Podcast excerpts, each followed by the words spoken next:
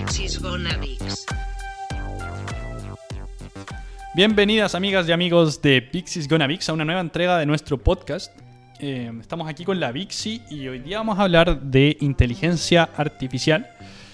En particular de un intervalo temporal en el cual participó una de las personas que algunos han denominado más importante que Winston Churchill en la pelea contra los nazis.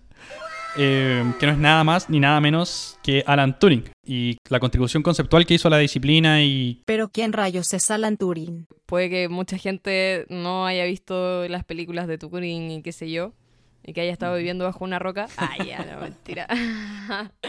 Eh, no tuvo infancia si no sabe de Turing. claro.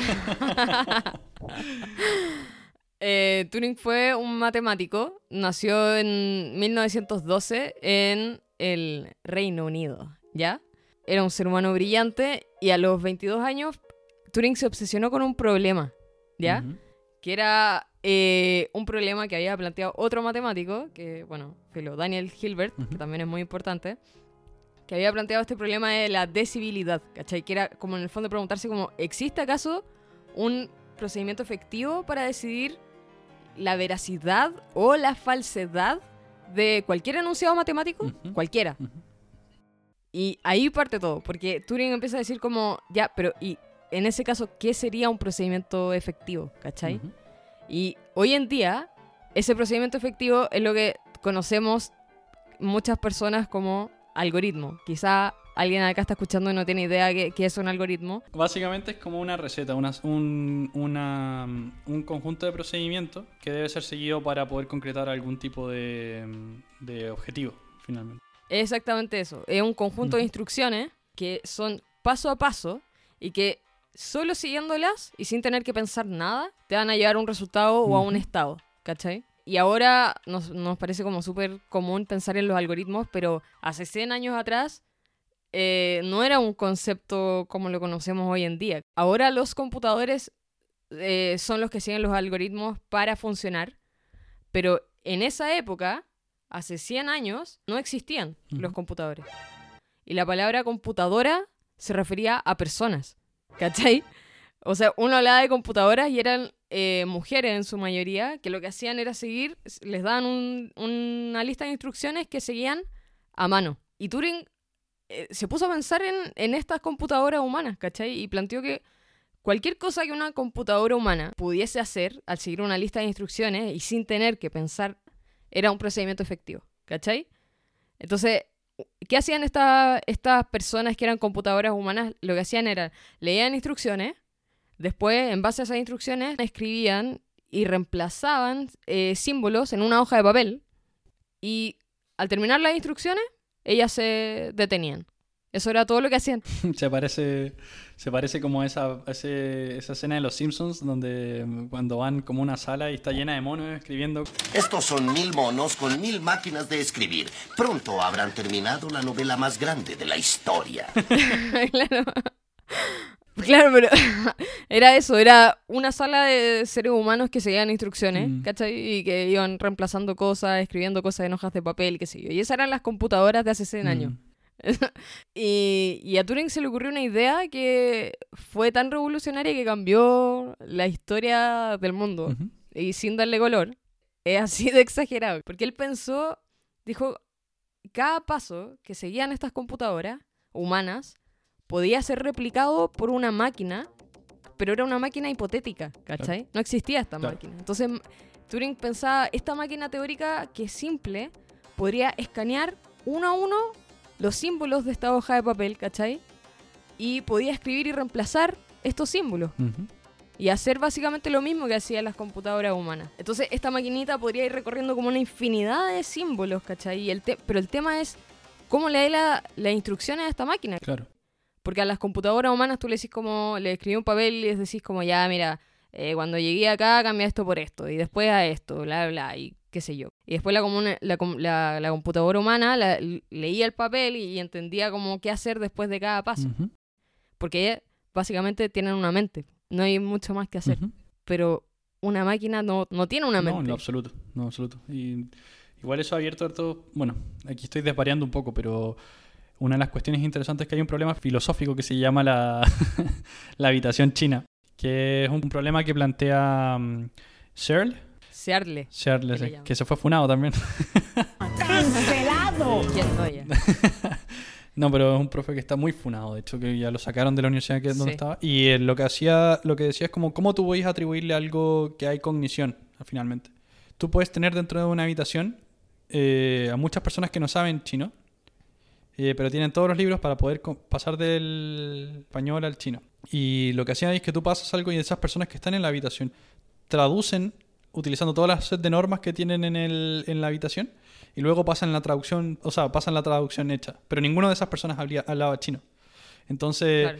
es básicamente. Tú no puedes atribuirle a esa persona, a ese, a ese, como a, a lo que estaba dentro. Nadie en la, de la habitación sabía el chino, pero fin- sin, sin embargo la, la- la habitación era capaz de traducir al chino. ¿Cierto? Claro, o sea, como por recibir un input que tiene sentido y sacar un output que tiene sentido, no Exacto, significa que dentro de eso hay un proceso cognitivo. Y está siguiendo, y est- y está siguiendo finalmente como un set de instrucciones nomás. Claro. Y de hecho, eso es interesante porque gran parte de la inteligencia artificial al principio se basaba, en, no en lo que es ahora, pero lo que era más al principio, estaba basado en lo que se llaman sistemas de expertos. Que era básicamente una cantidad de if else. O sea, como si, es, si pasa esto, haz esto. Si pasa esto otro, haz esto otro. Y de hecho, la máquina que le gana en ajedrez a. mm, a Kasparov eh, era un sistema de expertos, una cuestión que tenía establecidas explícitas las reglas, ¿cachai? Hoy día la inteligencia artificial ha pasado a ser otra cuestión más, más, más incierta, como todos estos algoritmos de inteligencia artificial que uno ve hoy día cuando dicen como haga este curso de, curso de Machine Learning o haga este curso de inteligencia artificial, son algoritmos que, que las, las características, o sea, como las, las instrucciones las aprenden por sí solos eh, y que no son tan claras, no se las das explícitamente al algoritmo. Pero eso, era como un- una pequeña... Acotación. El tema es que el, el problema de Turing que tenía hasta este punto era como, ¿cómo le digo a la máquina qué hacer? ¿Cachai? Y pensó Turing, ah, pero ¿sabéis qué pasa? Que las máquinas igual tienen estado interno. Entonces, no son estados mentales, pero puede entender, eh, le podéis decir como ya, haz esto si estás en el primer estado, borra este símbolo y escribe este otro símbolo, ¿cachai? Y muévete un espacio a tal lugar. Y si hay este otro símbolo, haz esta otra cosa, y así. Entonces, igual la maquinita tú le podrías dar un set de instrucciones de qué hacer ante cada símbolo, ¿cachai? Y así vaya haciendo que la máquina cambie de estado interno, ¿cachai? Claro. Finalmente llegó, llegó a la solución de decir que tú podrías pasarle esta, esta como tabla de estados internos, ¿cachai? Y, y de instrucciones, la podrías representar en unos y ceros. Que es como la imagen que se ve en la película La Matrix cuando parte, que se yo, esos unos y ceros. Bueno, de ahí viene. De ahí. Eh, y, y esas maquinitas de Turing, que, que Turing se imaginó, eh, y que hoy llamamos computadores básicamente, son las famosas máquinas de Turing. Mm, La gracia que tienen es que pueden hacer procedimientos efectivos, ¿cachai? Seguir instrucciones, seguir estos algoritmos en un tiempo finito. claro. Lo interesante es que Turing también levanta esta cuestión de que cuando esta máquina o cuándo podemos considerar finalmente esta computadora como algo inteligente. Claro, es que Turing estaba fascinadísimo con las máquinas y con la relación entre humanos y máquinas, ¿cachai? Y entonces, claro, era como, ya, por ese lado pensó en las máquinas de Turing, y, eh, básicamente dio el puntapié a las ciencias de la computación, pero además pensaba en cómo interactuamos con las máquinas, cuando algo se vuelve inteligente. Claro, pues como sí, exactamente, exactamente. Y eso, bueno, abre también una puerta gigante a un problema conceptual de la inteligencia artificial, ¿cachai? Como ¿hasta ¿cuándo consideramos efectivamente, como tú dices, algo, algo, algo es inteligente o no? Así, por ejemplo, como ¿cómo sé si mi impresora es una wea estúpida o realmente me está agarrando para el hueveo porque Ah, claro. te está imprimiendo en colores cuando le estoy pidiendo que imprima blanco y negro? Alta Eh, complejidad la impresora. Completamente innecesario. Sí, bueno, hay a mí en realidad casi todos mis electrodomésticos me agarran para el huevo, pero ¿son realmente inteligentes o yo soy muy estúpido? Esa es una buena pregunta que se... Son como Toy Story. Deberían hacer como un Toy Story, pero de, de electrodomésticos, ¿cachai? Entonces, cuando tú entras ahí a la pieza, están quietos, pero cuando te vas y empiezan a, a con- conspirar contra ti, ¿cachai? Pero claro, como eh, esta cuestión de que de cuándo consideramos inteligente o no. Algo es un problema conceptual que aborda Turing y se llama, como te decía, el test de Turing. Claro. Primero se pregunta cómo puede ser una ma- puede pensar realmente una máquina y y, y Turing después se hizo una pregunta que era más simple, que era como, ¿puede una máquina hablar como un humano? Y eso se convirtió en el test famosísimo de Turing. Entonces, claro, para que algo caiga dentro de la categoría, al- para que algo caiga en la, la categoría inteligente, un humano no era, no era capaz de poder identificar si esa- eso es- era un, un sistema programado por un humano o si más bien era un, era un humano. Y si yo soy incapaz de discriminar de cuál viene, probablemente la máquina, o sea, la máquina es un agente inteligente. Sí, pues, o sea, es que en verdad, y Turing lo pensó como un juego en un principio, pues, como de, Oh, o sea, es que, bueno, Turing lo publicó en un paper en los 50, que... un juego para Turing, un juego, un paper. O sí. y el, el juego es como ya, un ser humano tiene una conversación escrita con más jugadores, ¿ya? Pero la gracia es que esa persona no puede ver a los otros jugadores, solo Claro. puede evaluar la conversación escrita. Y entonces tiene Mm. que evaluar como las respuestas que le dan, ¿cachai? Y para pasar el test de Turing, una computadora tiene que reemplazar a un jugador, pero sin que cambie eh, demasiado sus resultados. O sea, como que el evaluador o la evaluadora no pueda, lo que tú decías, y que era que no pueda distinguir si la respuesta escrita que viene fue escrita por un humano o por una computadora. Claro, entonces, bueno, ese problema, finalmente lo que hace este, este, este test es que abre este problema filosófico y que además lo que hace es que una cantidad de gente empieza como a diseñar algoritmos o diseñar sistemas inteligentes que tratan de demostrar que pueden ser inteligentes ah, cumpliendo esta condición que pone Turing. Entonces, uno dentro de toda esta gente media excéntrica, hay uno de estos de, hay un sociólogo, ni siquiera, ni siquiera era un weón que, que era, venía del mundo de la inteligencia artificial, un weón muy raro que se llama Hugh Glebner. Y mañana te Y- llega una amenaza de muerte de, de Hugh. Y este loco lo que hace es como que levanta este premio, bueno, este ya más- es más moderno, claro, porque bueno, Turing es del- como de la época de, de la Guerra Mundial, de la Segunda Guerra Mundial, y este weón ya es más moderno, más, más tirado para los fines del siglo XX. ¿Ya? y levanta esta competencia que se llama Lebner, o sea, bueno, el Lebner Prize, que al principio mucha gente lo miraba con mucha fascinación.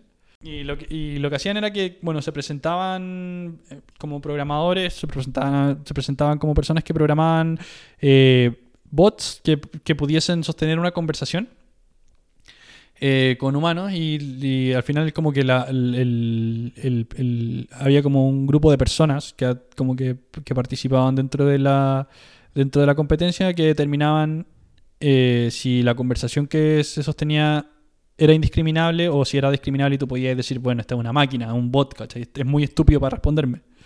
¿cachai? Ahora, qué, pena, qué mm, pena que digan que era un bot y era un humano. Sí. Yo no sé, esto suena muy pesado, pero mi mamá me responde como. mi mamá me manda así como weá terrible monosílaba que de repente dice como, "Oh, te estoy, como que estoy hablando con mi mamá o esta weá es un, es un Le- bot. Como el lenguaje tía de WhatsApp. Como muchos símbolos de exclamación, mucho uno, mucha mayúscula. Claro, con, con coma en vez de punto, weón. Bueno, pero eh, claro, ese premio eh, igual, a ver, han habido, han habido eh, algunos programas que han podido ganar. Sí, muchos programas han pasado el test co- como haciendo trucos, ¿cachai? Porque, por ejemplo, el primer programa en engañar a mucha gente fue Elisa, ¿ya? Y, eh, pero en verdad lo que hacía Elisa era dárselas de psicóloga. Hacía que la gente hablara caleta eh, y en vez de, de, de- de responderle cosas, como que les devolvía sus preguntas, ¿cachai? Como cuando la psicóloga o el, o el psicólogo te dice, ¿pero qué opinas? ¿Y cómo te sientes con eso? Pero tú, ¿qué piensas? y chao. y le estoy preguntando algo. así. Claro. Le estoy preguntando algo al robot, así como, oye, ¿qué? Claro, ¿cómo deberías sentirme con eso? ¿Cómo te sientes con eso? Y ahí, ahí lo entendió todo. ¡Ah! y ahí, claro, Elisa curando a mucha gente. Como, oh, weón, hablé con esta persona y me cambió la vida. weón". Como ese meme del loro, así como, loro aprende a decir cómo te sientes con eso y se gradúa de psicólogo con honores. Es un meme de bromita. Bueno, el, ese logro podría haber pasado el test de Turing, po, ¿cachai? Y después vino, vino otro, otro programa que se llama Parry, ¿ya?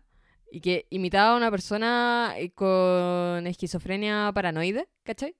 Ya. Eh, entonces era como que la, la conversación no, no fluía. Porque esa eh, Parry siempre te traía de vuelta como a, a temas que parecía como que reflejaban una persona muy obsesionada con ciertos temas, ¿cachai? Y como con pocas habilidades sociales. Y Parry también ganó. Había otro programa que se llamaba Eugene Gustman, que era un, un- un niño de 13 años, ucraniano. Entonces los jueces eh, y las juezas pensaron que era un humano, pero que tenía un, un background cultural tan diferente, ¿cachai? Y una barrera lingüística tan grande que era un ser humano, pero con eso, con, con esa, con ese obstáculo para comunicarse con esa persona. Entonces ahí también es brígido pensar como que, claro, la inteligencia también se refleja, obviamente, en tu capacidad de comunicarte con otras Claro. personas, ¿cachai? Claro. Y mucho de comunicarse con otra persona también depende de ese background cultural que tú tenís en común Mm, mm.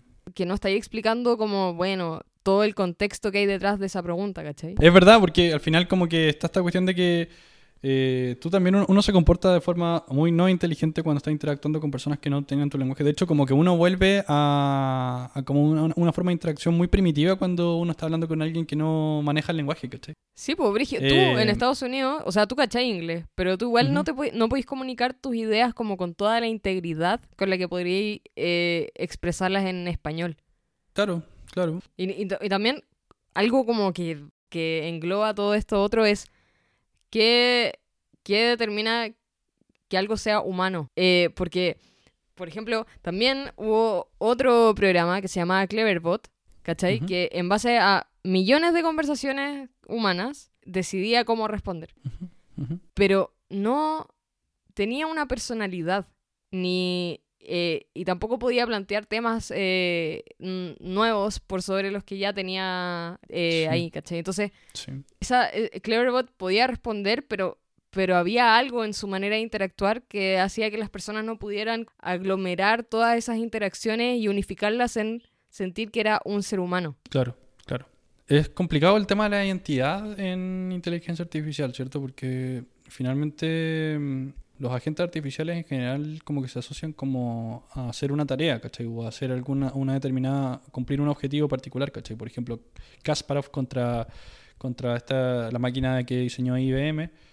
eh, era una máquina que jugaba muy bien ajedrez nomás, ¿cachai? Pero esa máquina no podía hacer otras cosas. También lo que pasó también con el AlphaGo, que es esta cuestión... Hay un Ah, sí, documental en Netflix muy bueno que es de DeepMind, en el que estos científicos de Google, de Google DeepMind, diseñan como un algoritmo de, que, aprende por, que aprende por aprendizaje por refuerzo, por reforzamiento, y, y que logra aprender a partir de los juegos de muchos otros de muchos otros jugadores de Go, cómo jugar Go. Y finalmente se enfrenta al, al campeón y termina, y termina ganándole. Sí, Con su propia estrategia aprendía a través de los juegos de otros jugadores. No, y me acuerdo que eh, en ese juego eh, hacía una jugada que era completamente inesperada y que no es como de parte de un humano. Sí, porque Pero no era- trataba de ganar, no, porque no trataba de ganar como con el mayor puntaje, sino que trataba, o sea, como el, la, como tratar de ganar como con le- lo mínimo que puede para poder ganarle. Claro. Entonces como que eh, sus jugadas eran muy como curiosas y de alguna forma como que como que desafiaba como el sentido común del juego y eso fue lo que finalmente termina de, de como ganando y al el campeón final asiático de era más sí. eficiente, ¿cachai? Sí. No tenía tanto sentido común, pero era más eficiente. Y eso, eso tam- tam- también plantea otra pregunta, ¿cachai? No sé, es muy interesante. Y también está el Turing reverso. Oh, cuando la máquina puede determinar si la persona si la persona si es una persona o no. Sí, po. ¿Y qué Oh. haces cada vez que- Pero, pero Vix, No piénsalo. idea. Sí, sí tenía idea. Y todos tenían idea, solo que no lo habían pensado de esta manera. Pero cada vez que uno tiene un captcha, cada vez que tu computador te pregunta que, que, que tienes que elegir como cuáles son los recuadros con los pasos de cebra o qué sé yo, o, decir como No qué letras hay acá, y tienes que comprobarle a la máquina, al computador, que no eres un robot, es un Turing reverso. Y tú le estás queriendo Oh. probar que eres un ser humano, ¿cachai? Wow, wow. No, no lo había pensado así. Sí, po. pero es verdad. Pero igual es una forma súper, súper, o sea, bueno, Sí, arcaica. O sea, podrían haber bots que quizá podrían pasar es- ese, esa prueba de Turing reverso, ¿cachai? Y Mm, hacerse mm. pasar por humano.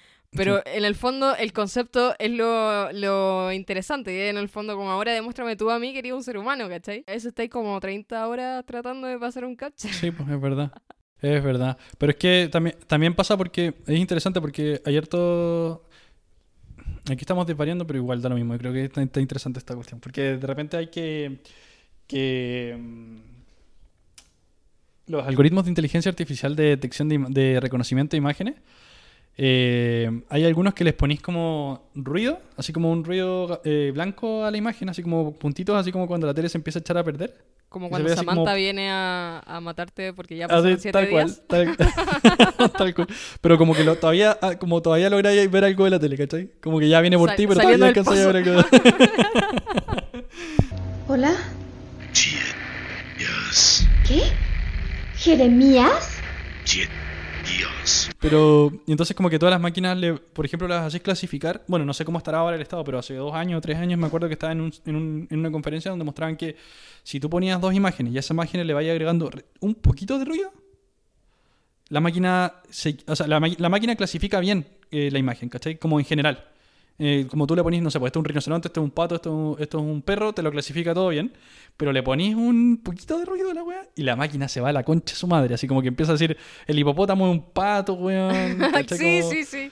eh, eso es como una de las razones por las que te- hacen... O sea, por como que todavía es algo muy humano lograr clasificar las imágenes a pesar de que tengan como estas varianzas de posición o que, por ejemplo, ver el, el- el- a Jesús en la tostada Sí. o, el- o perritos en las dim- dimensiones conocidas o qué sé yo. ¿Cachai? Como que todas esas weas son, son, son, son bacanes. Pero claro, bueno. Volviendo como al... al- volvemos al topic. Bueno, ahora con el Vixil lo que vamos a hacer es que eh, vamos a jugar a ser los evaluadores de los últimos programas que ganaron el premio Loebner, ¿ya? Entonces vamos a tratar de determinar si estamos jugando, eh, co- conversando con una máquina o con el otro Vixi, ¿ya? Entonces Martín ahora apagó su cámara y yo le voy a escribir cosas como una conversación por chat y eh, el Vixi me va a mandar una respuesta eh, y así, y yo voy a tener que determinar eh, si estoy hablando con el Vixi o estoy hablando con uno de los programas que ganó el premio Loebner el 2019. Y obviamente les vamos a leer lo que dijimos para que no se queden fuera.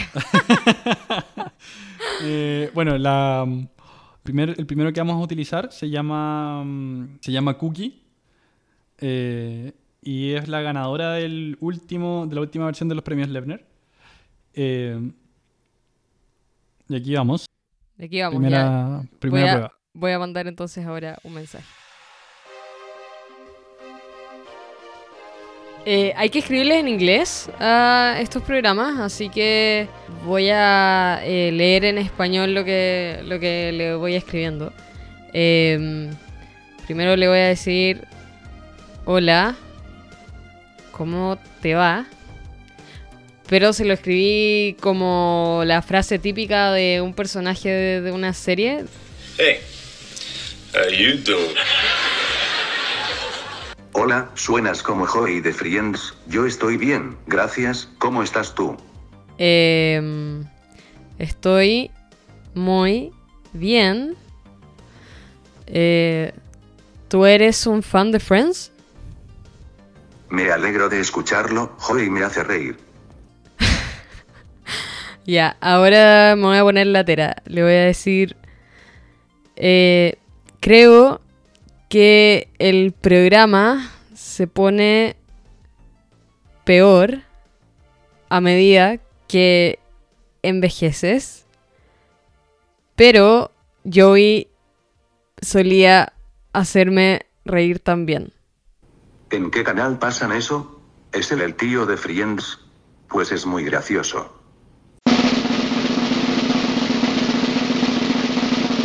Eh, yo creo que era Cookie. no me digas que era Itobex. Ya, eh, no, yo creo que era Cookie porque, eh, a ver, igual hay un tema que acá, que es que yo te conozco a ti. Entonces, eso influye también eh, en que yo atribuya estos mensajes a ti o a Cookie, porque entré en un loop de como, ah, ya, a ver, eh, el VIX no se le ocurriría mandarme como tantos mensajes de una frente a una pregunta. Eso fue lo primero que me llamó la atención, como tantos mensajes como preguntándote solo cómo estáis y que me respondáis todo esto, otro, así como... eh, lo que sí es que reconoció que era Joey fro- eh, de Friends. Y después le, cuan- cuando al, al final, cuando yo, yo le dije como, sí, creo que el, el programa se pone peor mientras te, uno envejece, pero Joey me solía hacer reír también. Ahí, ahí ya como que se va todo a la vez porque me, me responde, ¿en qué canal está eso? ¿Es él el, el, el hombre de Sí, Friends? como que pierde.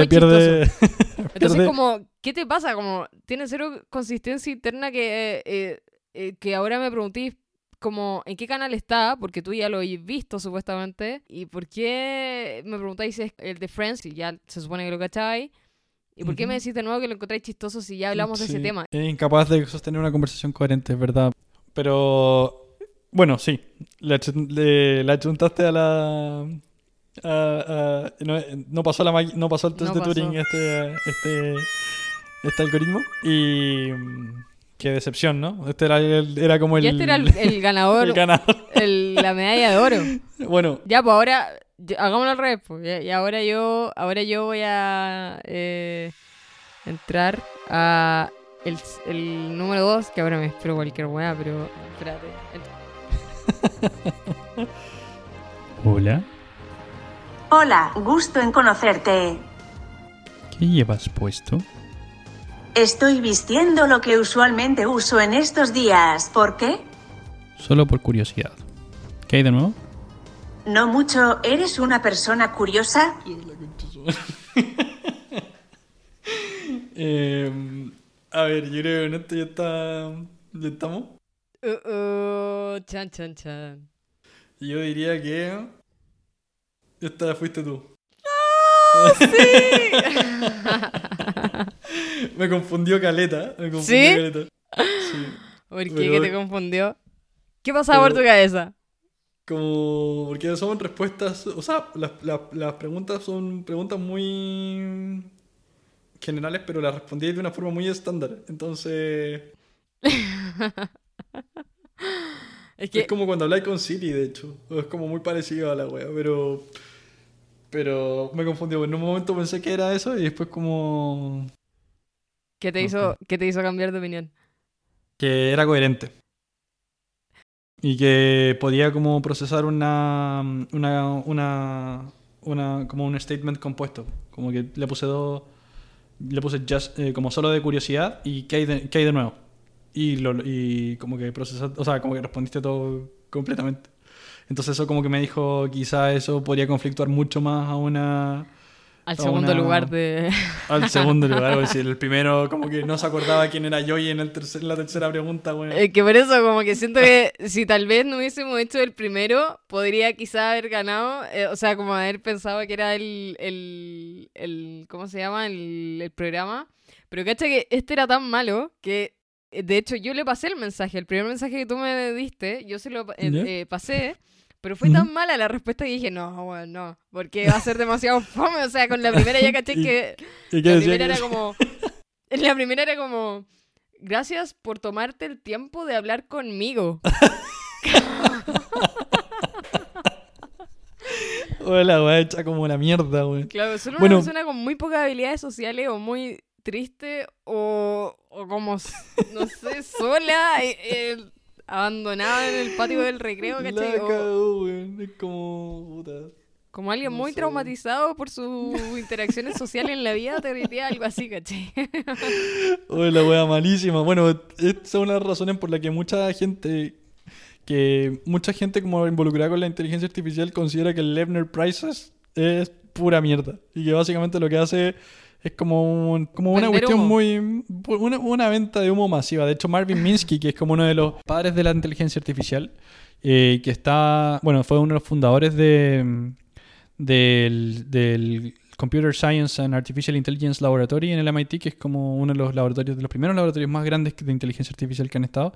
Eh, decía como que esta weá básicamente lo que hace es como retar- es como es retardataria, así como que la, le hace mal a la inteligencia artificial y el weón incluso como que ofreció plata para que pararan de hacer esta como- yo, le, yo le daría un premio de plata al weón que termine con esto. Entonces... Él, él tiene pesadillas todas las noches con el premio Loebner. Despierta así como ¡pum! sudado. Como... La cagó, como, ¿qué he hecho? Así como, eh, lo, que, lo que hice en un primer lugar se convirtió en esta mierda.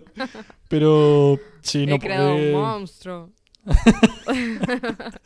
Pero sí, o sea, bueno, una basura. Y, y- Pero al final he entretenido el ejercicio, ¿cachai? Y, y- y abre muchas Mm. preguntas y, y yo creo que las personas que compitan acá igual están haciendo un, tra- un trabajo que, que puede contribuir en, el, en la... A, a alimentar un poco todas estas preguntas, ¿cachai? Como yo jugando contra este programa, eh, hay algo ahí que, que podemos diferenciar como si es humano o no es humano, ¿cachai? No lo podemos poner tan en palabras quizá, o en este caso sí, porque hay cosas muy concretas que son como, bueno, un humano Claro. no lo haría, pero... Claro. Pero igual te hace preguntarte cosas muy interesantes. Sí. Sí, y... mm, No, pero es, es muy... Lo que también es... O sea, bueno, para mí estas no son las mejores versiones de bots tampoco. Hay muchos sitios online que usan bots para, como para, para servicio al cliente que son mucho más inteligentes que esta cuestión. Eh, Bueno, al menos a, Siri- mí, a, mí- en mi, a mi percepción. Siri también. Siri también Siri responde, muy responde bien. súper bien. Alexa también. Alexa también. Claro, Siri, para los que no sepan, es, la, Es la... la vocecita, el bot que viene en el sistema operativo de iOS, de los. De los, de los Mac- de los. Apple. De Apple, sí. Y Alexa es lo mismo, pero para Google. Para Amazon. Android. Eso. Android. Pero Google también tiene un sistema interesante que hace tiempo, hace un tiempo se publicó que ese como el Hey Google, que tú lo decías como pídeme una hora en la peluquería a esta hora. Y de hecho hay como un gran video de eso donde el- pero básicamente la inteligencia artificial llama a esa um, a esa, a esa peluquería y le pide un appointment, así como que le pide una hora de, de una, le reserva una hora a la persona, hablando como por teléfono con la persona que atiende en el Claro. en, la, en la peluquería. Entonces, eh, ah, Brigio. hay- o sea, habla con ese ser humano.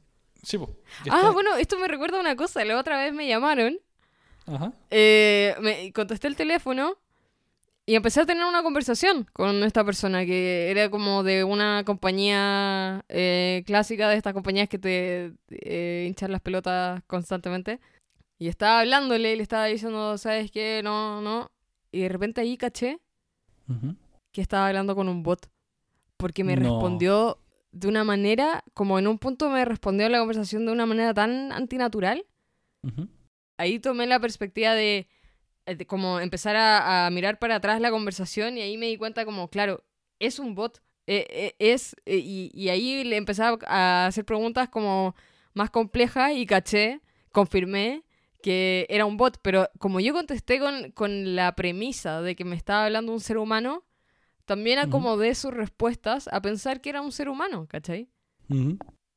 Quizá un ser humano un poco extraño, pero un ser humano, ¿cachai? Sí, no, sí, es muy natural ahora como están saliendo algunos, como, la, no, eh, como no solamente como en el procesamiento del lenguaje natural, sino que también cómo emiten el, eh, como las voces que ya no son como esas voces que dicen como hola, ¿cómo estás? O como Loquendo, así como, este es un video de Loquendo, Este es un vídeo de Loquendo. sino que es como, sino que es más bien como, es mucho más fluido, es mucho sí, más como que te hablan como con la- una pro- tiene cadencia, una- con ritmo, ¿cachai? Tienen Exacto. prosodia más natural, Exactamente. ¿cachai? Exactamente, y es, Y, y Bueno. yo me sentí, me, me, me dio una sensación muy extraña, como que me sentí engañada. pasó el test de Turing entonces. Pasó el test de Turing hasta cierto punto, entonces no lo pasó. Porque Oh, en el sí, tiempo no lo pudo sostener, ¿cachai? Es como, es lo Claro. mismo que pasó ahora, que las primeras interacciones pueden hacerte Confundirte, como, sí. o podéis no, no cuestionarla, pero hay un punto en el que se cae. Y ahí es cuando, ¿cachai? Que Sí. Bueno, sí, muy interesante eso y... y eh, pero también, bueno, hay caleta de sistemas inteligentes que yo que ya te lo venden con la etiqueta de inteligentes, pero que no son tan inteligentes. como Eh, el robot aspiradora... Las rumbas, por La ejemplo. rumba. yo tengo una... En, mi- en la casa de mis papás había una rumba que la weá pasaba chocando, weón. No sé. Onda, como que se supone que son capaces de Limpió orientarse muy y bien navegar. el rincón del baño de tu casa. La cagó. Está toda la casa embarrada, pero había como un rinconcito ahí como impecable. Así Ah. que, mm, no, pero eso, como que hay que muchas veces, bueno, ya como para ir cerrando un poco, como que lo interesante es que Turing contribuye con este, como con esta prueba conceptual, contribuye también con el diseño de, y la fundación también de lo que es la ciencia de la computación, con problemas teóricos muy relevantes que hasta el día de hoy se siguen utilizando. Y que Y- traspasan esa área y llegan a las ciencias cognitivas. A la ciencia A la cognitiva, a la filosofía. psicología, a la filosofía, sí, exactamente. Entonces, nada, eh, igual estamos muy lejos. A mí, en mi opinión, a mí, o sea, para, para- al menos a- para mí como neurocientífico, como viendo cómo están, como el, el estado de los, de los organismos biológicos y con, con, la- con la web del estado del arte, me parece que estamos muy lejos de eso. Y creo que eso podría ser un capítulo que le podríamos dar continuidad a este eventualmente, Sí. donde discutamos como lo, cuáles son las diferencias entre ambas, o cómo ta- y también cuáles son los puntos de encuentro, ¿cachai? Como cuáles son los, eh, como una, desde lo, desde lo biológico se nutre lo otro, y cómo también desde esta cuestión Sí, de po. la inteligencia artificial también se alimenta hacia atrás, como se alimentan teorías, o se refuerzan teorías de cómo se interpreta. Completamente. Hagamos un, hagamos un capítulo de eso, pero yo quiero decirte que siento que estamos lejos, pero siento que es posible. ¿Cachai? Eh, siento que es algo factible que, que si pasan eh, un par de miles de años, quizá podríamos acercarnos. Pero wea, hay weas que uno ve en Black Mirror y que son como demasiado. Por ejemplo, Black Mirror es este programa de Netflix. Me imagino que casi todos los que nos Sí. escuchan lo cachan. Pero mm, eh, es básicamente de repente se pasa para tecnofobia y como que hace especu- especulaciones con la tecnología que se van Sí. muy lejos de lo que realmente está hoy día. Pero bueno, eh, ese fue nuestro capítulo de las máquinas de Turing. Eh, ah, dale mal ya, cierra tu Dix. Eso ha sido entonces el capítulo de hoy día de Máquinas de Turing. Y queríamos decirles antes de irnos que el capítulo fue emitido en realidad por dos bots. Eh, Plot twist, eh, todo el podcast ha sido hecho por dos bots. así que acaban de ser engañados por dos bots. Así que pasamos la máquina, pasamos la, el test de Turing. bueno amigos y amigas, ese ha sido nuestro capítulo de hoy y esperamos Sí, que les muchas haya gracias. gustado. Ah, sorry, te estoy interrumpiendo. No, dale, dale, dale. sí, nunca nos hemos despedido bien, así que dale nomás. No, que en verdad solo iba a decir muchas gracias. Bueno, eso pues. Nos estamos viendo en la próxima entrega de Vix is Gonna Vix y que tengan una buena semana. Chao, que estén bien. Gracias Chau. por escucharnos. Eh, ah, hagan, escuchen esto mientras prenden su bot aspiradora, por favor. Pero que no nos escuche porque si no pueden haber consecuencias de las cuales no seremos responsables. Chao. Vix is gonna Vix.